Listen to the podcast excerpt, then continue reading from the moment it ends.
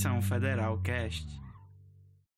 É é uma alegria imensa estar aqui nesse último estudo com vocês, para a gente aprender mais da palavra de Deus e concluindo aí né, o estudo é, nessa carta de Paulo aos Filipenses, nessa carta que muito fala o coração da gente a respeito de amor, de alegria também. Então, com certeza, quem participou dos estudos anteriores foi muito abençoado.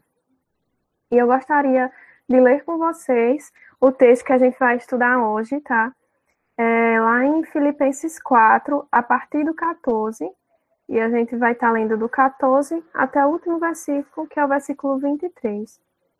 Todavia, fizeste bem associando-vos na minha tribulação.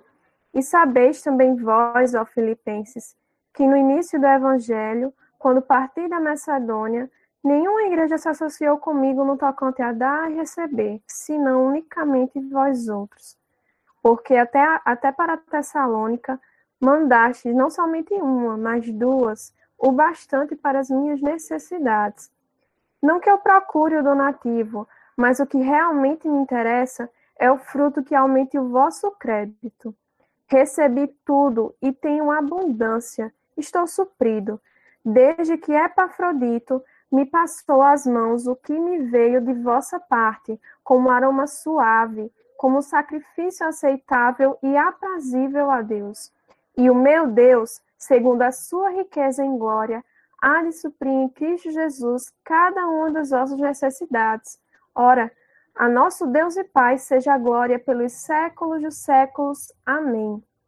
Saudai cada, saudai cada um dos santos em Cristo Jesus. Os irmãos que se acham comigo vos saúdam. Todos os santos vos saúdam, especialmente os da casa de César. A graça do Senhor Jesus Cristo seja com o vosso espírito. Amém? É, antes de a gente entrar na exposição desse texto, eu gostaria de estar aqui relembrando com vocês o que a gente viu ao longo desse estudo, dessa série tão abençoada em Filipenses, tá? A gente viu lá no, no capítulo 1, a gente trouxe uma introdução, né, acerca de, de como foi plantada essa igreja em Filipos, e a gente viu como tudo começou, como Paulo deu início aí a, a essa obra, né, nessa igreja aqui em Filipenses, dos Filipenses. A gente viu no, no primeiro estudo, quando entrou mais é, nas temáticas que, que Paulo vai abordar nessa carta, a gente vê uma oração transbordante de amor. Então, a gente estudou é, essa oração que está aí explícita do verso 3 ao 11. Então, a gente viu como Paulo demonstra tanto amor e alegria pelo cuidado que essa igreja teve para com ele. E continuando no capítulo 1, a gente teve o segundo e o terceiro estudo, é, dentro do, do verso 12 ao 30, falando é, sobre o viver de modo digno do Evangelho, o viver como um cidadão do céu, viver na terra como um cidadão no céu, viver aqui, mas com a pers perspectiva da eternidade. Então a gente aprendeu também sobre isso e o que o Paulo nos ensina ao escrever essa carta. No quarto estudo, é, a gente aprendeu sobre a unidade cristã e a importância né, da unidade cristã. A gente viu isso no capítulo 2, do 1 a 4, quando Paulo vai dar uma série de aconselhamento para esses irmãos para que eles vivam mais em unidade, é, ao contrário do que estava acontecendo ali, como algumas questões de partidarismo. Então, Paulo vai lutar contra isso. Posterior a Paulo dar é, é, essas esses ensinamentos, ele vem com o exemplo perfeito, o exemplo de servo perfeito, Cristo. Então, ele apresenta a humilhação e também exaltação de Cristo como exemplo a ser seguido para esses irmãos. No nosso sexto estudo, a gente viu Paulo falando sobre como esses irmãos deveriam desenvolver é, a sua salvação dentro desse processo que é o processo de santificação. A gente viu isso é, do verso 12 ao 16 do capítulo 2. O nosso sétimo estudo, a gente viu é, alguns aprendizados a respeito sobre cuidar dos interesses do reino.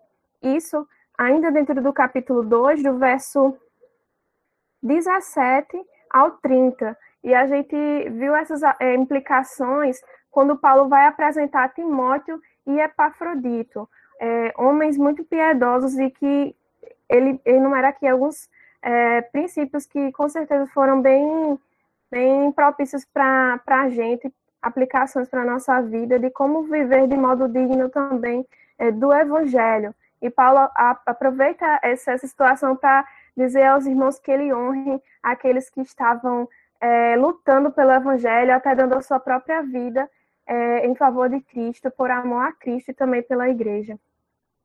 E no nosso oitavo estudo, a gente viu é, Paulo lutando pela verdade de Deus. Então a gente vê primeiro Paulo apresentando Cristo como um exemplo perfeito é, de servo, de humilhação. E Paulo aqui também se coloca como um exemplo, como um imitador de Cristo. E ele apresenta uma série de privilégios que ele tinha, mas que agora ao conhecer o, o, privilégio máximo que é de servir a Cristo, de que é ser servo de Deus, ele considera todos os privilégios de linhagem dele, tudo que ele, que ele aprendeu a crescer ali como perca, diante da, da gloriosa, da gloriosa e maravilhosa bênção que é servir a Cristo, que é ser salvo por ele.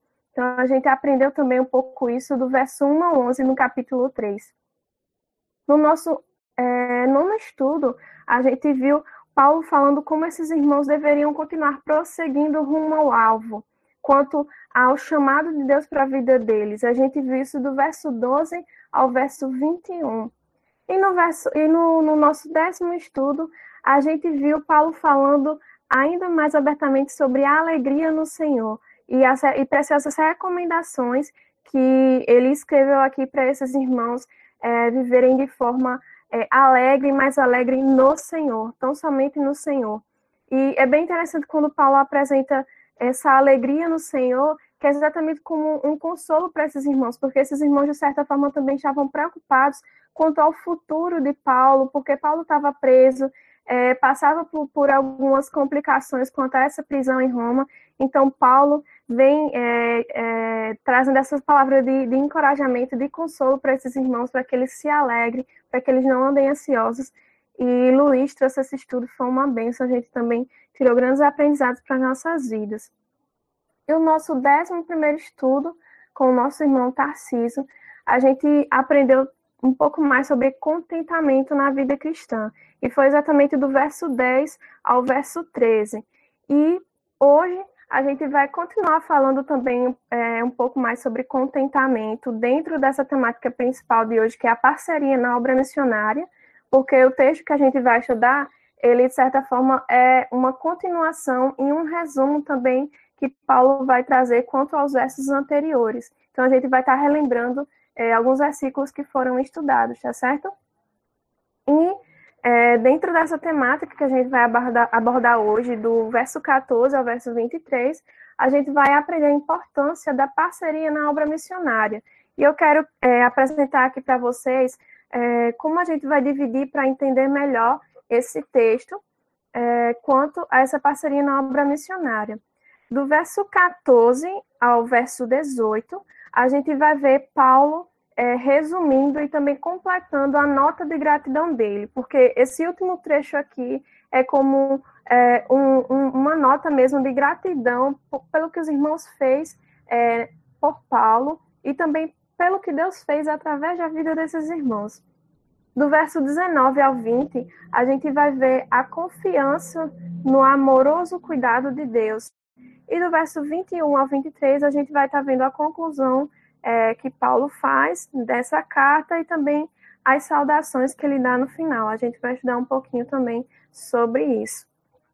Então, gente, dentro desse, desse trecho que a gente vai estudar, Paulo é, ele faz aqui um tributo de gratidão para essa igreja em, em Filip, os Filipenses, né, essa igreja em Filipos, em relação é, em relação à obra missionária, ele destaca dois pontos principais. O primeiro que a gente vai entender é, em relação a todo esse texto é que a cooperação ela é o melhor caminho para a realização da obra missionária. E, e o segundo ponto é que o missionário ele precisa estar vinculado a uma igreja. E a igreja ela precisa estar comprometida com esse é, missionário. Por isso que é tão importante que o título é exatamente a, importância da parceria na obra missionária. Na obra missionária, Paulo vai deixar isso bem claro para a gente ao longo desse texto que a gente vai estar estudando. E isso me fez lembrar de um estudo que, que eu participei com a nossa irmã Margarete. E se a gente for ver lá em Atos 13, do ao 5, a gente vai ver o mover do Espírito Santo e também a ação e apoio da igreja no envio de Saulo e Barnabé na, na primeira viagem missionária. E aquele trecho, para mim, eu vi ali uma expressão clara da importância do vínculo que, que o missionário deve ter com uma igreja. O missionário ele não tem uma carreira solo, então o missionário ele tem que ter um vínculo com a igreja e também a igreja deve dar todo o suporte e apoio ao, a, a esse missionário. Então, a gente vê nesse, nesse trecho ali de Atos é, esse quadro pintado do apoio da igreja, aquele que está sendo enviado com, é, entendendo a confirmação do Espírito Santo para esse envio, né? no caso ali a igreja de Antioquia, os irmãos, os obreiros abençoando a ida desses irmãos nessa primeira viagem, e vemos também essa ligação que Saulo e Barnabé tinham com a igreja. Então a gente tem os dois lados nesse exemplo também de Atos. E com isso, meus irmãos, a gente também vai entender a respeito é, da temática que vai estar dentro, temática principal que vai estar dentro desse texto de parceria, que é exatamente a doação que a igreja de Filipos, esse suporte que a igreja de Filipos deu a Paulo, a gente vai ver o seguinte: a relação que essa oferta tem entre é, a relação da oferta e Paulo, em relação à carência que foi suprida e também à alegria que foi trazida ao coração dele. A gente vai ver isso no verso 10, do o 14 ao 16 e também o verso 18, parte A. A gente vai ver a relação entre a oferta e os doadores, que no caso é a igreja é, de Filipenses, e como essa oferta não enriqueceu somente a Paulo, mas principalmente enriqueceu a própria igreja. E, por fim, a gente também vai poder entender a relação entre essa oferta e Deus, como essa oferta ela foi muitíssimo agradável ao Senhor. Então, a gente vai estar estudando vendo ao longo desse trecho essa relação com estes três pontos, com a oferta e Paulo, a oferta e os doadores e também a oferta e Deus. Entrando agora, meus irmãos, dentro desse texto tão, tão abençoado, a gente vai para o primeiro ponto que eu falei é, em relação à responsabilidade da igreja com os missionários. E o segundo, a gente vai ver as atitudes do missionário em relação à igreja. Então, o que a gente vê primeiro aqui nesse texto é, aí no verso 10 e também no 17, é que a igreja ela deve se responsabilizar com o sustento financeiro e, e não somente o sustento financeiro em si, mas o sustento sistemático. Então, a gente vê bem claro aqui que a igreja ela precisa cuidar do obreiro, ela precisa desse suporte para que a obra é, consiga andar, consiga caminhar, para que, de fato, aquilo ali ocorra da, na melhor, da melhor forma possível. Então, o cuidado da igreja, a responsabilidade da igreja, ela também é expressa através desse sustento financeiro. É importante também a gente lembrar que a igreja de Filipos, ela deu esse suporte a Paulo desde o início, desde quando ele plantou ali essa igreja e até mesmo quando ele estava em outras igrejas, como ele cita aí no verso 16. Eles, porque até para Tessalônica mandaste não somente uma vez, mas duas, o bastante para as minhas necessidades. Então, olha que amor essa igreja, essa igreja tinha para com o apóstolo Paulo, como ela entendia de forma tão profunda o propósito de Deus na vida daquele servo, de expandir o seu reino. Então, como ela via que ele não estava recebendo esse suporte de outras igrejas que tinham essa obrigação mesmo não tendo toda a condição, a igreja de Filipos, com amor, com generosidade, faz essa doação para que Paulo é, consiga se manter ali em meio àquela prisão domiciliar. E é, a gente vê também que, diferente da igreja de Coríntios, que não deram né, esse devido suporte quando Paulo tanto precisou, a igreja é, de Filipenses se disponibilizou para isso, para ajudar Paulo enquanto ele estava em Corinto. Então, a gente pode ver isso lá em 2 Coríntios, no capítulo 8, do 1 ao 3. Eu vou ler aqui para vocês. Diz o seguinte: Paulo falando: Agora, irmãos, queremos que vocês tomem conhecimento da graça que Deus concedeu às igrejas da Macedônia. No meio da mais severa tribulação, a grande alegria e a extrema pobreza deles transbordaram em rica generosidade, pois dou testemunho de que eles deram tudo quanto podiam, e até além do que podiam. Então veja que coisa, coisa maravilhosa. A gente vê a Paulo aqui apresentando que ele dizendo que sabia que a igreja era uma igreja pobre, que não tinha é, condições, mas mesmo assim, para além do que ela podia, a igreja ofertou aquilo que, que, que podia dar para que Paulo pudesse ter o seu sustento. É, Juninho falou logo na introdução, eu lembro, exatamente sobre essa pobreza também da igreja é, de Filipenses, mas que esse não era motivo para que essa igreja, é, com amor e com generosidade, é, não deixasse de, de doar para que Paulo continuasse a sua obra e que não lhe faltasse é, mantimento.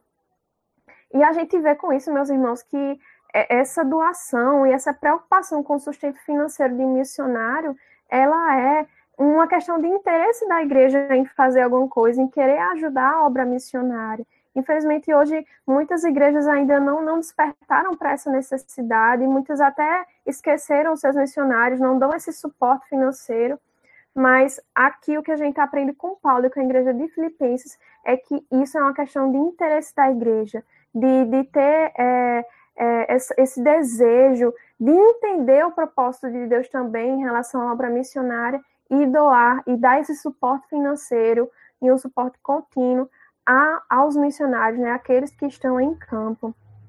Então, essa contribuição é de sua importância que se entenda que ela precisa ser contínua. Afinal, nós temos necessidades diárias e, e com os missionários não é diferente. Ele tem necessidades diárias. Por isso que esse sustento ele deve ser contínuo. Ele deve ser é, não deve não deve ser só durante um período, mas é, sempre a igreja deve estar sendo é, motivada e deve ter esse interesse em contribuir para abençoar a vida desses irmãos que estão fazendo uma obra que a igreja como um todo não pode fazer, né? Outro ponto importante que a gente aprende aqui com Paulo, com a igreja de Filipos, é que a responsabilidade da igreja ela não se restringe apenas ao sustento financeiro, mas essa responsabilidade ela também vai se estender ao sustento espiritual nas tribulações, como a gente vê no verso 14. Todavia fizestes bem, associando-vos na minha tribulação. Então, esses irmãos, veja, veja, que coisa bonita, que coisa bela. Eles só não reconheciam que tinham é, é, essa, esse, esse, dever de ofertar e com generosidade, como também é, eles entendiam que era assim, importante estar sustentando espiritualmente é, é, Paulo em suas tribulações. E Paulo deixa isso bem claro nas palavras dele ao longo da carta. Então, a igreja ela não só supria as necessidades financeiras de Paulo, mas também as espirituais e até é, as emocionais. E eu vejo, por exemplo, a figura de Epafrodito como aquele que não apenas é, enviou a oferta, mas ele próprio era oferta. A gente vê nas palavras de Paulo, quando a gente estudou do, do, do verso é, 17 ao 30 do capítulo 2, como com alegria e com honra ele fala acerca de Epafrodito e como ele demonstra tanto amor para com esse irmão. A gente viu que Epafrodito sofreu de uma doença que quase morreu e como Paulo é, fala aqui nessa carta de forma tão angustiada que Deus é, livrou Epafrodito também para que Paulo não sofresse ainda mais. Então, como Paulo amava esse irmão também e como esse irmão foi um meio de graça do Senhor para fortalecer Paulo emocionalmente e espiritualmente. Então veja que era uma igreja, que se preocupava muito além com a, aquele, aquele sustento, aquela contribuição financeira que ela estava dando a Paulo. Então hoje não deve ser diferente. As nossas igrejas elas devem ter essa preocupação de manter o contato com o missionário, de dar o suporte espiritual, de dar o suporte emocional a esses irmãos que muitas vezes estão longe de suas famílias, estão morando muito distante, então é extremamente necessário esse suporte também espiritual e emocional. Então, eles ajudavam, né, contribuindo com donativos e também partilhando de suas aflições. E quando a gente vai ver ao longo da carta, a, a fala de Paulo, ela está cheia de amor, de gratidão, e tudo isso é, reflete o quanto ele estava sendo é, abençoado não só financeiramente. E a gente vê, então, essa igreja demonstrando um profundo gesto de, de amor ao missionário. E por isso a gente vê é, ele falando aqui no versículo 14: Todavia fizeste bem, associando-vos. Então a igreja era de fato uma parceira de Paulo ali. Para o que desse e viesse, ela estaria ali, ajudando aquele servo do Senhor em sua obra e para que o reino crescesse ainda mais. Um outro ponto que é a responsabilidade da igreja é a reciprocidade na relação com o obreiro. Vejamos o verso 15. E sabeis também vós, ó Filipenses, que no início do Evangelho, quando parti da Macedônia, nenhuma outra igreja se associou comigo no, tocante a dar e receber, senão unicamente vós. Então a igreja permaneceu ali para dar ajuda àquele irmão quando ele mais precisava, quando nenhum outro, nenhuma outra igreja despertou para a sua responsabilidade quanto a dar suporte a ele, quanto a dar essa contribuição, esses donativos que Paulo precisava. Então, esse suporte é interessante a gente notar também que foi um suporte que esses irmãos deu desde o início, né? Quando a gente vai ver no capítulo 1, ele vai dizer aqui, no verso 5, é, pela vossa cooperação no Evangelho desde o primeiro dia até agora. Então, é, esse desde o primeiro dia até agora é cerca de 10 anos. Então, vejam bem, a igreja, de forma contínua, manteve essa relação recíproca com Paulo. Não foi uma, uma preocupação passageira, uma, uma preocupação temporal, mas havia ali, de fato, de fato, o compromisso e a reciprocidade com esse obreiro fiel, com esse servo fiel do Senhor. Havia preocupação. Então, de fato, tinha uma verdadeira comunhão entre a igreja de Filipos e o apóstolo Paulo. Então a igreja, ela investiu financeiramente, mas o que ela recebia era superiormente elevado às contribuições que ela dava, porque ela recebia bênçãos espirituais. Ela investia é, com amor no apóstolo Paulo e recebia gratidão do apóstolo. E, consequentemente, isso era visto de forma agradável dentro do Senhor. Então, a igreja aqui estava acumulando tesouros no céu quando fazia com amor, com coração e com generosidade essas contribuições. Outro ponto que a gente pode destacar em relação à responsabilidade da igreja com um missionário, com a obra missionária, é que ela faz das ofertas ao missionário um sacrifício vivo. Então, a oferta, ela era dada de bom grado e não com pesar. Não era um fardo para aqueles irmãos tirar um, um pouco dos, daquilo que eles tinham, mesmo sendo tão pouco, mesmo eles sendo pobres. Não era fardo para eles, pegar aquela contribuição e dar para abençoar a vida de Paulo. Pelo contrário, eles, eles davam com amor e com generosidade. Que a gente tome isso como exemplo para a vida da gente, quando nós tivermos condições de fazer as contribuições que a gente faça com amor e com generosidade. A gente viu que a, a gente vê que a oferta ela era recebida em louvor e em gratidão a Deus. Veja no versículo 18, ele diz: Recebi tudo e tenho abundância, estou suprido, desde que Epafrodito me passou às mãos o que me veio de vossa parte, como aroma suave, como sacrifício aceitável e aprazível a Deus. Então, a oferta que era oferecida, ela, ela era recebida diante de Deus de forma, de forma agradável, de forma aceitável, como aroma suave. Então, isso, essa oferta era como um culto de gratidão a Deus, primeiramente. Porque veja como Paulo abençoou a igreja em relação ali ao plantio. Apesar de tudo que ele tinha sofrido, dos açoites da prisão, Paulo amava de forma é, incrível, de forma bela aquela igreja, aqueles irmãos. Então, ainda assim, o Senhor é, recebia de bom grado aquela oferta e Paulo recebia com muita gratidão e dando graças a Deus, glória a Deus, por ver que a igreja estava crescendo espiritualmente, muito além daquilo que elas estavam contribuindo financeiramente. Paulo se alegrava com o crescimento espiritual daqueles irmãos. E uh, eu trouxe um, uma frase aqui do William Barclay, e ele diz o seguinte: a alegria de Paulo em receber a oferta não está no que ela significava para ele, mas no, no que significava para eles, para os filipenses, porque eles estavam ali contribuindo, né? Dando aqueles donativos, uh, não sabe ao certo, o que era, mas os mantimentos ali que Paulo precisava, só que isso significava muito mais para eles. Mostrava, testemunhava que de fato Deus estava fazendo a boa obra que Deus estaria ali completando a boa obra na vida daqueles irmãos, como a gente vê Paulo falando lá no, no capítulo 1 dessa carta.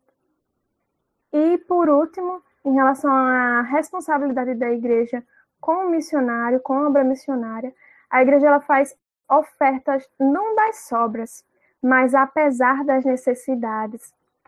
Veja aí comigo o verso 19. E o meu Deus, segundo a riqueza, segundo a sua riqueza em glória, há de suprir em Cristo Jesus cada uma de vossas necessidades. Então, como a gente já comentou, mesmo que essa igreja fosse pobre, sem condições, é, muitas condições financeiras, ela não dava aquilo que sobrava, mas ela dava aquilo que ela tinha de melhor para que é, Paulo fosse suprido de todas as suas necessidades. Então, a igreja de Filipos, ela tinha um coração maior do que as suas condições de ofertar. Como a gente viu lá em 2 Coríntios, em 1,2, como quando o próprio Paulo vai falar que sabe que a igreja é pobre, mas que dá glória a Deus, porque ainda assim ela oferta, e não de suas sobras, mas apesar de suas necessidades. Então, eles ofertavam, os filipenses ofertavam sacrificialmente e com generosidade, pois eles consideravam como um privilégio, primeiramente, por estar servindo a Deus e por estar cultuando a Deus através daquela oferta. William Barclay ainda vai dizer o seguinte: nenhuma dádiva faz o doador mais pobre. A riqueza divina está aberta para os que amam a Deus e ao seu próximo. Então, isso é uma coisa que a gente deve estar sempre lembrando, né? A nossa mente e o nosso coração. Quando a gente dá, quando a gente oferta com alegria, isso é recebido diante de Deus com aroma suave, isso é agradável a Deus e jamais vai nos faltar. Deus, na sua riqueza em glória, vai suprir todas as nossas necessidades. Então, Paulo aqui fala para esses irmãos, dá esse, esse encorajamento e traz alegria ao coração deles através aqui dessa afirmação de que Deus não vai deixar que nada faltasse para aquela igreja, para cada um daqueles irmãos que com generosidade, com amor, estava contribuindo para a obra do Senhor, para a expansão do reino, porque na riqueza do nosso Deus, em sua gloriosa riqueza, em sua abundância, ele ia suprir cada uma das nossas necessidades. Não vai dar além, não vai dar menos, ele vai suprir aquilo que eles necessitavam. E, por fim, eu gostaria de fazer é, uma alusão aqui em relação à responsabilidade e também essa preocupação de Filipos com, de, dos filipenses com Paulo. É, isso me lembrou, por exemplo, quando quando tão jovens, muitos de nós saímos de casa e vamos morar em, em outra cidade, né, para cursar ali algum curso em universidade. E ainda assim, os nossos pais têm toda aquela preocupação. Quando não temos trabalho, não deixa de mandar os mantimentos. E eles não, não só mandam durante um período do ano, durante todo o tempo eles ali estão dando todo o suporte necessário. Então era mais ou menos isso que, que acontecia em relação a Paulo e aquela igreja com amor, com generosidade, tratando como um membro de fato da família, da família de Cristo, a Paulo, dando todo esse suporte emocional e financeiro, porque se a gente for lembrar, os nossos pais, né, eles não, não só nos dão o, o, o suporte financeiro quando a gente tinha necessidade na universidade em momentos difíceis, mas todo o suporte é, emocional também, toda, todo aquele amor que nos envolvia ali às dificuldades ao longo do curso. Então, era nesse sentido que a igreja ali abraçava Paulo e cuidava dele, não só com contribuições financeiras, mas entendendo também sua responsabilidade quanto a, a, a dar esse suporte espiritual e emocional ao apóstolo. E eu, eu trouxe aqui alguns frutos que podem ser colhidos pelos doadores, pelos ofertantes, é, segundo o que Hendrix vai falar. Ele diz que uma das coisas são, alguma das coisas, uma boa consciência, a certeza da salvação, e veja bem, a certeza da salvação não porque a gente crê que pelas obras seremos salvos, mas como uma forma de gratidão a Deus por isso que ele nos deu. A rica comunhão com outros crentes, uma ampla visão e interesses na Igreja Universal, um aumento da alegria e amor, um alto grau de glória no céu e louvor no dia do juízo final. Então, vejo que as bênçãos são incontáveis comparado àquilo que a gente dá, a nossa oferta que a gente dá ao contribuir com o missionário, com a obra missionária. Amém? Então, agora vamos ver aí o segundo ponto desse nosso estudo. Vemos até agora a responsabilidade da igreja quanto à obra missionária, quanto ao missionário, e agora a gente vai estar estudando a atitude do missionário em relação à igreja. Então, primeiro, o missionário ele deve ter gratidão pelo sustento recebido da igreja. Então veja que em tudo que Paulo recebeu, ele deixava bem claro para esses irmãos que ele estava extremamente grato por aquilo que ele tinha recebido, ainda que em sua pobreza os irmãos contribuíam dentro dos seus limites. Paulo é, fazia questão, deixava bem claro da alegria que enchia o coração dele por ver que os irmãos não o abandonaram, mas que, pelo contrário, continuava ali lado a lado com ele, lutando a boa obra, é, buscando viver desse modo digno do Evangelho, com essa perspectiva da eternidade e contribuindo para a obra do Senhor. Então, Paulo, ele deixava claro essa gratidão que ele tinha para os irmãos. É tanto que, a gente, que esse trecho que a gente está estudando é exatamente esse tributo de gratidão que ele oferece a esses irmãos. Então, essa carta ela registra essa gratidão que Paulo tem por essa parceria e que foi até o final da sua vida. Durante tanto tempo, essa igreja esteve dando esse suporte, esse apoio a Paulo. Hernandes diz o seguinte: é importante destacar que Paulo põe toda a sua ênfase, toda a ênfase de sua alegria no Senhor e não na generosidade dos filipenses. Então, Paulo reconhecia que estava ocorrendo ali a obra do Senhor na vida desses irmãos, que o Senhor estava fazendo com que eles crescessem em fé, de amor em amor, mas Paulo dava glória a Deus pelo que Deus estava fazendo, porque ele sabia que Deus é quem era o provedor. Aqueles irmãos eram somente o meio de graça do Senhor para abençoar a vida de Paulo. Então, é, aqui a gente aprende, né, para um missionário, que ele deve ser, com certeza, muito grato à igreja que tem sustentado, mas que, acima de todas as coisas, é o grande provedor, a qual faz com que nada falte na vida dele em sua obra missionária. Outro ponto importante é que Paulo sabia, então, que tudo isso que ele recebia era a graça de Deus sobre a vida dele, era a misericórdia sobre a vida dele, a ação de Deus maravilhosa em não de, deixar que nada faltasse, ainda que alguns não, não estivessem ali cumprido com o seu dever, mas Deus usou ali a igreja de Filipos, Filipos para que ele não é, padecesse. Então ele se alegrava no Senhor por todos esses feitos dele. Segundo ponto, o missionário ele deve ter um contentamento ultra circunstancial, como a gente vai ver no verso 11 e no verso 12 também, quando a gente estudou sobre o contentamento na vida cristã. Então, isso, o contentamento na vida cristã não deve depender das circunstâncias, daquilo que a gente está passando.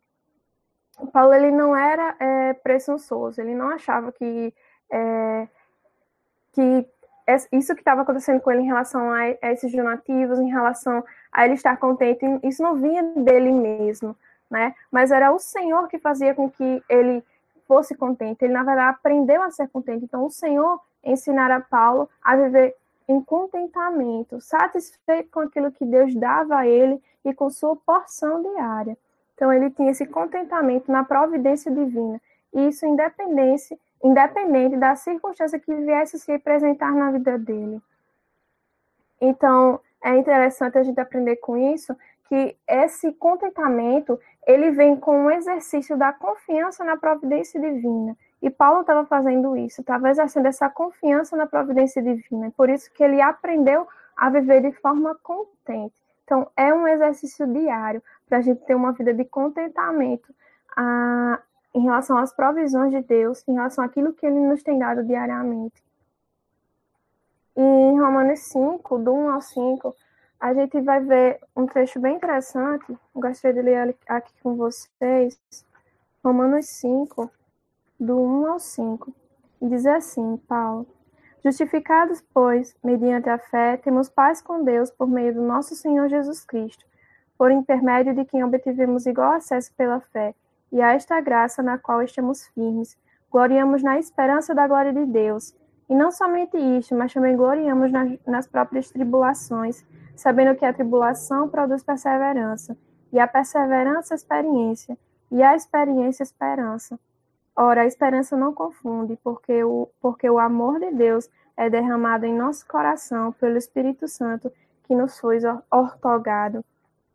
Então, a compreensão de Paulo sobre o contentamento, a partir desse trecho que a gente leu, mostra que parte da confiança que ele tem na obra de Cristo e, consequentemente, na certeza da sua salvação, por ele entender que a obra de Cristo foi suficiente, foi eficaz, ele tem essa confiança em sua salvação e ele descansa nessa esperança que não decepciona, porque é uma esperança baseada em todo o poder da obra de Cristo e no agir do Espírito Santo em nós. Então, a base do contentamento dele não estava é, não estava em outras coisas a não ser em Cristo tão somente. Não era no dinheiro que ele estava recebendo, não era nos donativos que ele estava recebendo, mas esse contentamento dele, a base do contentamento dele era tão somente Cristo Jesus e sua obra maravilhosa em tudo que estava acontecendo ali na vida dele e também na vida dos filipenses. Outro ponto em relação à atitude do missionário é a confiança inabalável em Cristo. Então, Paulo, ele, ele entende que não pode tudo, mas que ele pode todas as coisas dentro da vontade de Deus. Era essa compreensão acerca do eu tudo posso naquele me fortalece. Paulo sabia que não provinha dele essa fortaleza, não provinha daquilo que ele poderia fazer com a força do seu braço, mas ele poderia tudo que estivesse dentro da vontade de Deus e através da capacitação de Deus na vida dele. Então, por outro lado, a gente vê que nada podemos a parte de Cristo. E glória a Deus por sua obra maravilhosa redentora na cruz. Graças a Deus por ter enviado o seu filho, porque nele tudo podemos hoje. Hoje somos livres e tudo podemos porque Cristo um dia morreu na cruz por nós. Outro ponto é que o maior interesse é, em relação ao missionário deve estar no bem espiritual dos crentes do que no dinheiro, do que no dinheiro deles o maior interesse de Paulo não era nas ofertas, como a gente vê aqui no verso 17. Não que eu procure o donativo, mas o que realmente me interessa é o fruto que aumente vosso crédito. Então, ele usa essa linguagem de contabilidade e apresenta aqui aos irmãos que o interesse dele não era simplesmente naquilo que estava sendo doado, no dinheiro, mas é, é muito além que isso era no desenvolvimento espiritual desses irmãos, era no crescimento desses irmãos, através de, de compreender essa importância de, estar tá dando esse suporte a um servo de Deus que estava ali fazendo a sua obra.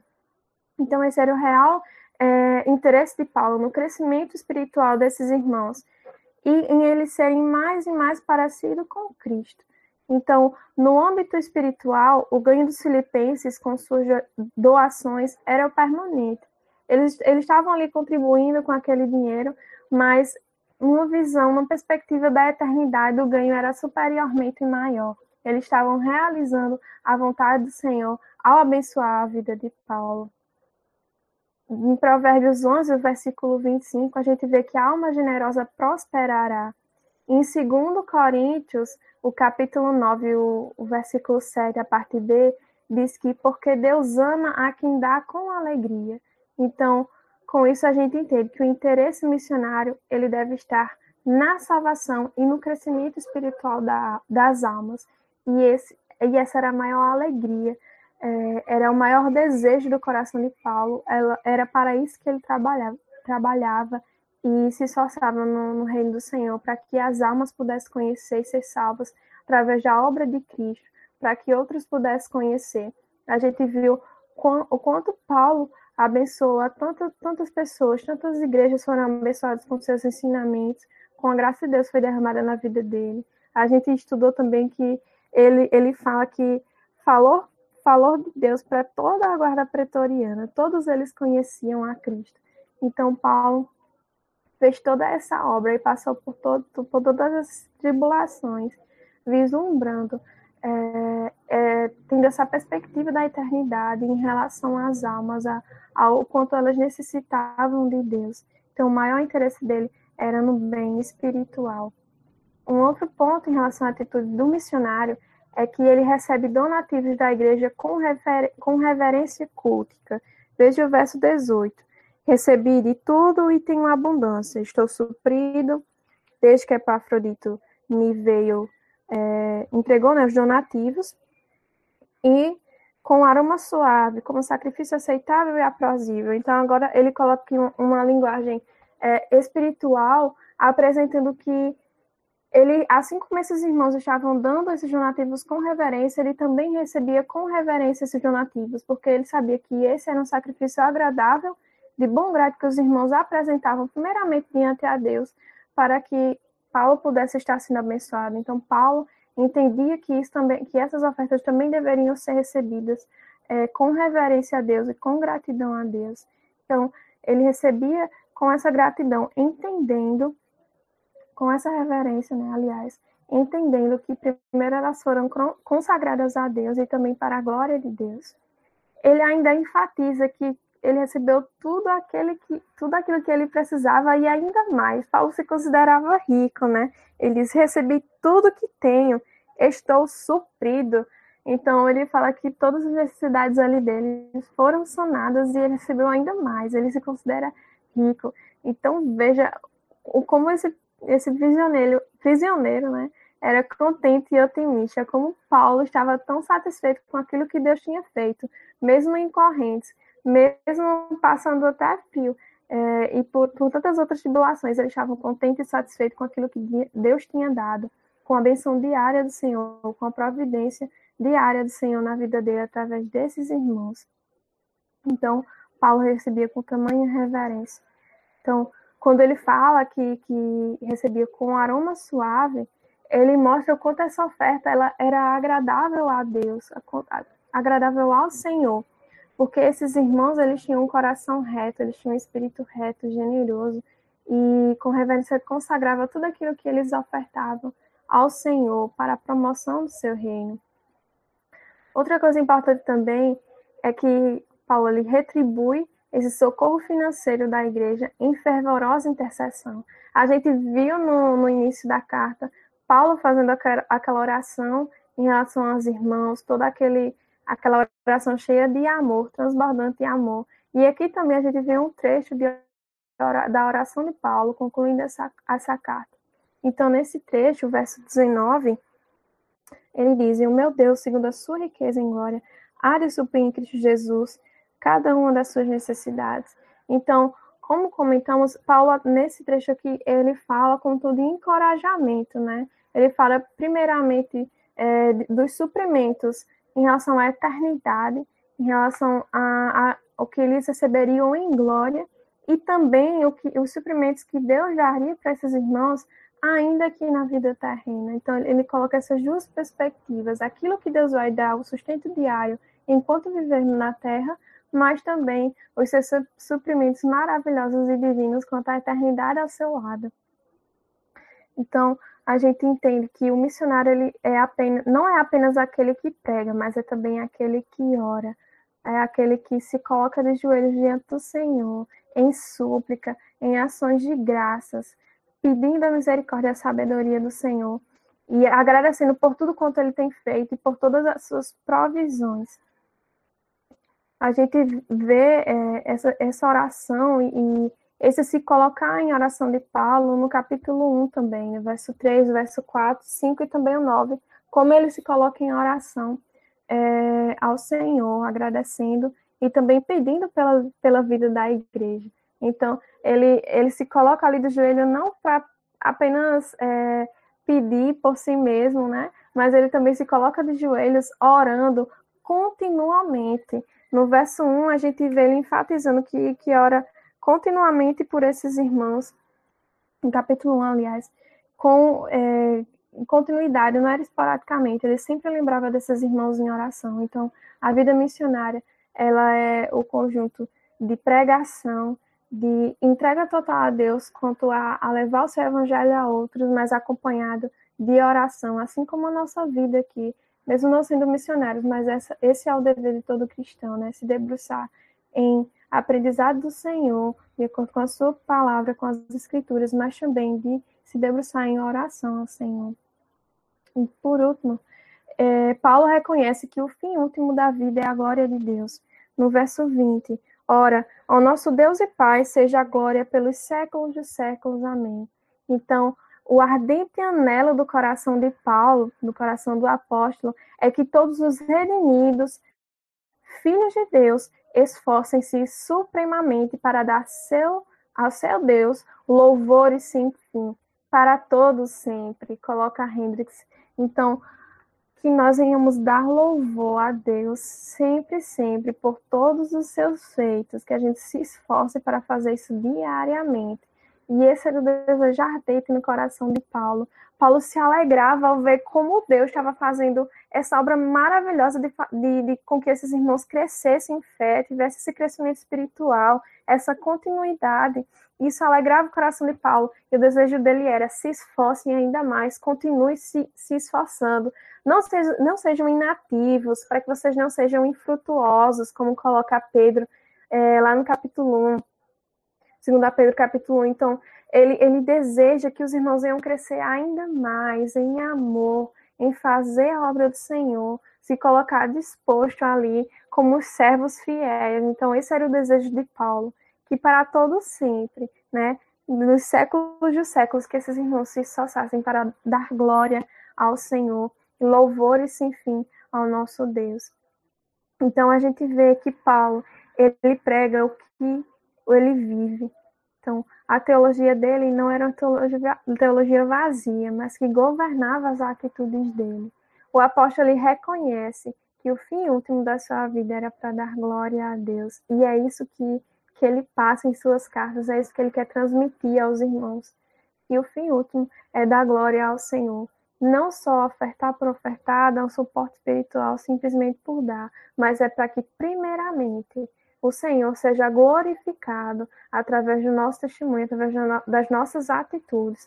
Esse era o desejo de Paulo ao concluir aqui essa carta. Continue progredindo, meus irmãos, continue progredindo para o alvo da soberana vocação. Continue, esforce-se, tenham, tenham um bom ânimo, Continue a louvar a Deus através daquilo que vocês têm feito, através das atitudes que vocês têm desenvolvido, sendo a porção de graça que Deus tem colocado em seus corações. Então, esse era o desejo de Paulo, essa continuidade no desenvolvimento da salvação desses irmãos. E para concluir, meus irmãos, do verso 22 ao verso 23, a gente vê é, Paulo concluindo aí com as saudações e bênção também para esses irmãos. Então, como ele começa né, com a oração, ele ora ali pelos irmãos desde o início, ele também orou aqui no final, e agora ele também saúda fraternalmente a seus irmãos, a todos aqueles que estão ouvindo ali a leitura dessa carta, e a cada um dos seus santos, ou seja, cada um daqueles que foram separados por Cristo, eles saúdam a todos, né? Ele, ele, ele não, não cria exceções. Afinal, Paulo, nessa, né, nessa mesma carta, ele vai falar exatamente contra partidarismo. Ele não cita grupos, mas ele diz a todos, né? A todos, a cada um dos santos em Cristo Jesus. E invoca sobre esses irmãos a bênção do Senhor Jesus. E aqui no verso 22 ele diz: Todos os santos vos saúdam, especialmente os da casa de César.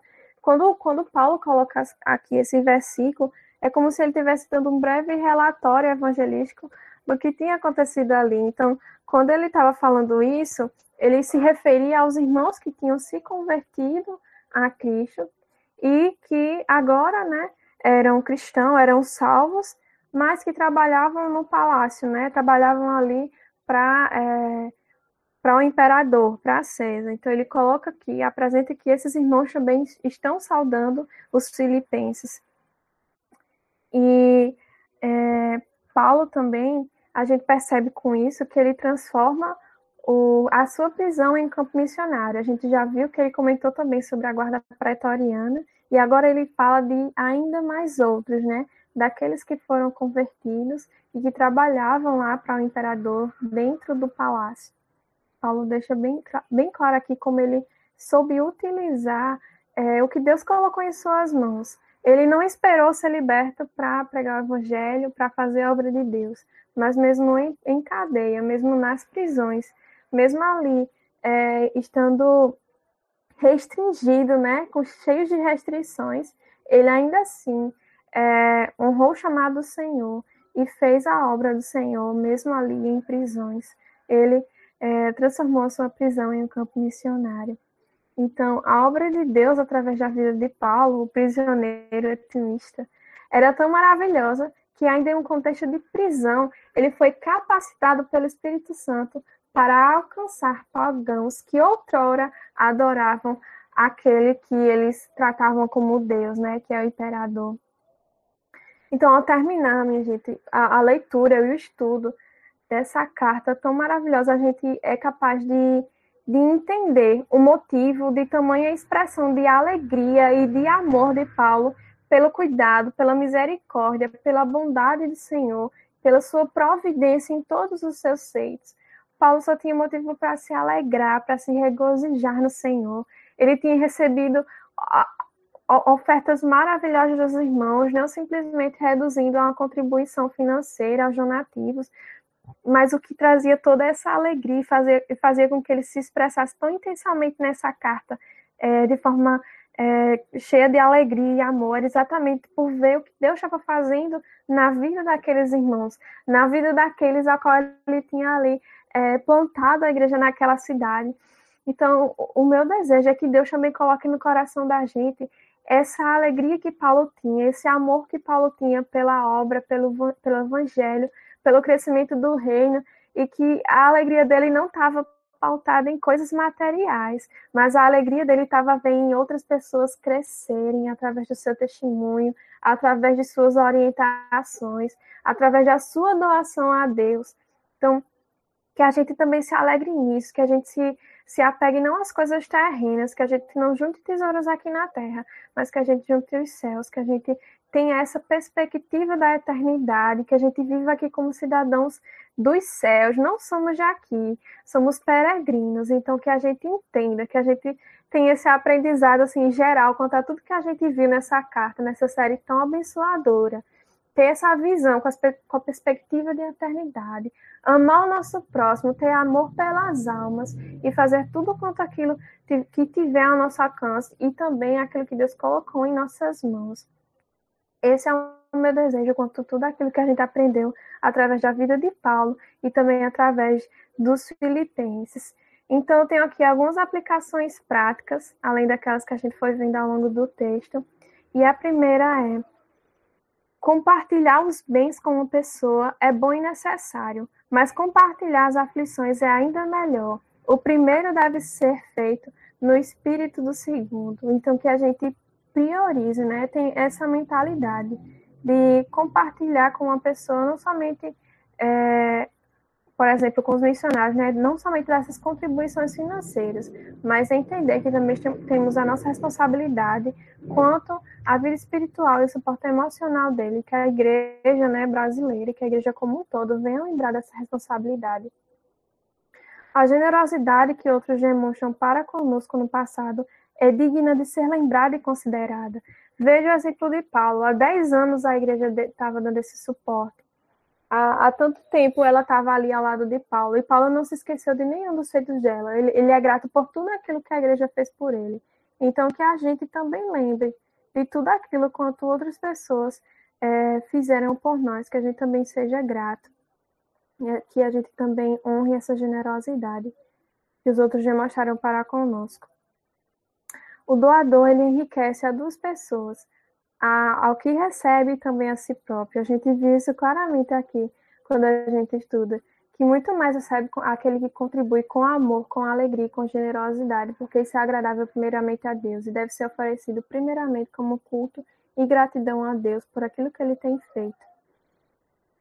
Segundo, quarto, quando Deus nos dá algo, nos dá segundo as suas riquezas. Então, que a gente sempre lembre que tudo o que temos é providência do Senhor, é cuidar do Senhor para com as nossas vidas, que a gente lembre que aquilo que não temos a gente não precisa. Então, que a gente dê graças a Deus por aquilo que a gente tem hoje, pela medida diária que Ele dá, né? Quando a gente lembra do maná, a gente pode ver claramente um exemplo disso que a gente está falando, né? Deus dava a medida necessária para o dia. Então, com a gente é da mesma forma, que a gente não queira aquilo que, que a gente não precisa ter, né? mas que a gente seja não somente grato pelo que Deus tem nos dado, pela providência diária dele. Nossa salvação depende do princípio a fim do favor soberano de Deus em Jesus Cristo. A gente aprende também que um dos segredos para uma vida contente é ofertar para o trabalho missionário a fim de sustentar esses obreiros, esses irmãos que têm se doado completamente para a obra do Senhor e para abençoar outras vidas, que nós também venhamos ser abençoadores desses irmãos. A igreja precisa estar disposta a dar o suporte ao missionário e também acompanhá-lo em suas necessidades físicas e espirituais. O missionário ele também tem um dever né, de se comunicar com a sua igreja local, a fim de agradecê-la, mas também a fim de ser fortalecido. Então, uma vida verdadeiramente alegre e contente deve estar baseada na confiança e gratidão quanto ao agir soberano, misericordioso e provedor de Deus na vida dos seus santos. Isso é verdadeiramente ser contente no Senhor. É estar satisfeito, né? plenamente satisfeito com aquilo que Ele tem feito em nossas vidas. Então, é, é, essa era a mensagem que eu gostaria de trazer com vocês através desse estudo, desse último trecho aí, desse último pedacinho de Filipenses, e que Deus venha abrir e transformar os nossos corações, que Ele venha mudar aquilo que não agrada, quanto àquilo que está no nosso coração, que a gente sempre tenha essa perspectiva e esse olhar na eternidade, que com tudo aquilo que a gente leu, que a gente estudou, que de fato vem fazer a gente refletir sobre as nossas atitudes sobre o nosso contentamento, é, sobre a nossa responsabilidade como igreja também, enquanto obra missionária. Que o Senhor venha comover o nosso coração, que o Espírito Santo venha comover o nosso coração a mudarmos. Amém? Então, eu gostaria de orar agora com vocês. Oremos, irmãos. Senhor Deus, maravilhoso Pai, nos colocamos nesse momento em oração a Ti. Senhor, primeiramente, Pai, te agradecemos por essa oportunidade tão maravilhosa que o Senhor nos deu de estar aqui hoje para estudar, finalizar essa carta de Paulo aos Filipenses, que trouxe tantos aprendizados, Senhor, riquíssimos para a nossa vida, que nos ensinou sobre virtudes que devemos ter, que nos ensinou a ter um olhar é, na eternidade, para que a gente viva de modo digno, como cidadãos dos céus. Lembrando que aqui nós somos apenas peregrinos, mas que também, Senhor, aqui nós temos nossas responsabilidades como cristãos como servos teus, que a gente venha honrar, Senhor, a nossa cidadania celestial, que a gente venha dar bom testemunho, Senhor, que nós venhamos ser abençoadores de outras vidas, Pai, que, a gente, que o Senhor vai comover o nosso coração e fazer com que a gente se lembre da nossa responsabilidade com as almas que estão perdidas, Senhor, que estão sofrendo nesse mundo caído, que estão no lamaçal do pecado. Desperta em nós, Senhor, essa nossa responsabilidade. Desperta a igreja brasileira e a igreja universal, Senhor, quanto à sua responsabilidade com os missionários, com aqueles que estão em campo, com aqueles que estão distantes de suas famílias. Oro neste momento por cada um dos teus filhos, Senhor, que estão passando por momentos difíceis, principalmente nesse contexto de pandemia que a gente vive hoje, Senhor. Vem com a tua providência, vem com o teu bálsamo, Senhor. Supre todas as necessidades espirituais e também, Senhor, financeira desses irmãos. Usa a tua igreja para cumprir com isso. Usa a tua igreja como meio de graça para abençoar a vida desses irmãos. Tem misericórdia também daqueles que sofrem ainda mais, Senhor, em relação à igreja perseguida. Tem misericórdia de cada um que em países tão hostis, Senhor, tem, tem sofrido para continuar, Senhor, nos teus caminhos, tem sofrido fisicamente, psicologicamente, espiritualmente, para se manter firmes nos teus caminhos, mediante a toda hostilidade que é exposta a eles, Senhor. Vem com a tua misericórdia sobre a vida destes. Louvamos o teu nome, Senhor. Te agradeço por essa oportunidade, te agradeço pela missão federal, por cada um dos meus irmãos que aqui estão, Senhor, juntos, como um corpo de Cristo, cada um, Senhor, buscando aprender mais sobre o Senhor. Nos faz entender, Senhor, a intensidade e a profundidade dessas palavras que estão aqui contidas na tua escritura, Senhor. Louvamos o teu nome, Pai. E a gente venha entender que tudo que a gente venha fazer seja para a glória do teu santo nome, porque este é o fim último, Senhor. Adorar o teu nome dar glória a ti, conhecer mais a ti. Bendizemos o teu nome, Pai. Esta é a nossa oração, este é nosso louvor ao teu nome, Senhor, dando graças por tudo que o Senhor tem feito e por tudo que o Senhor ainda vai fazer. Em nome do Senhor Jesus Cristo, é este que oramos, Senhor. Amém.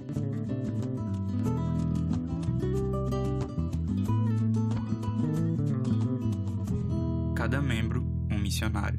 Cada vida, uma missão.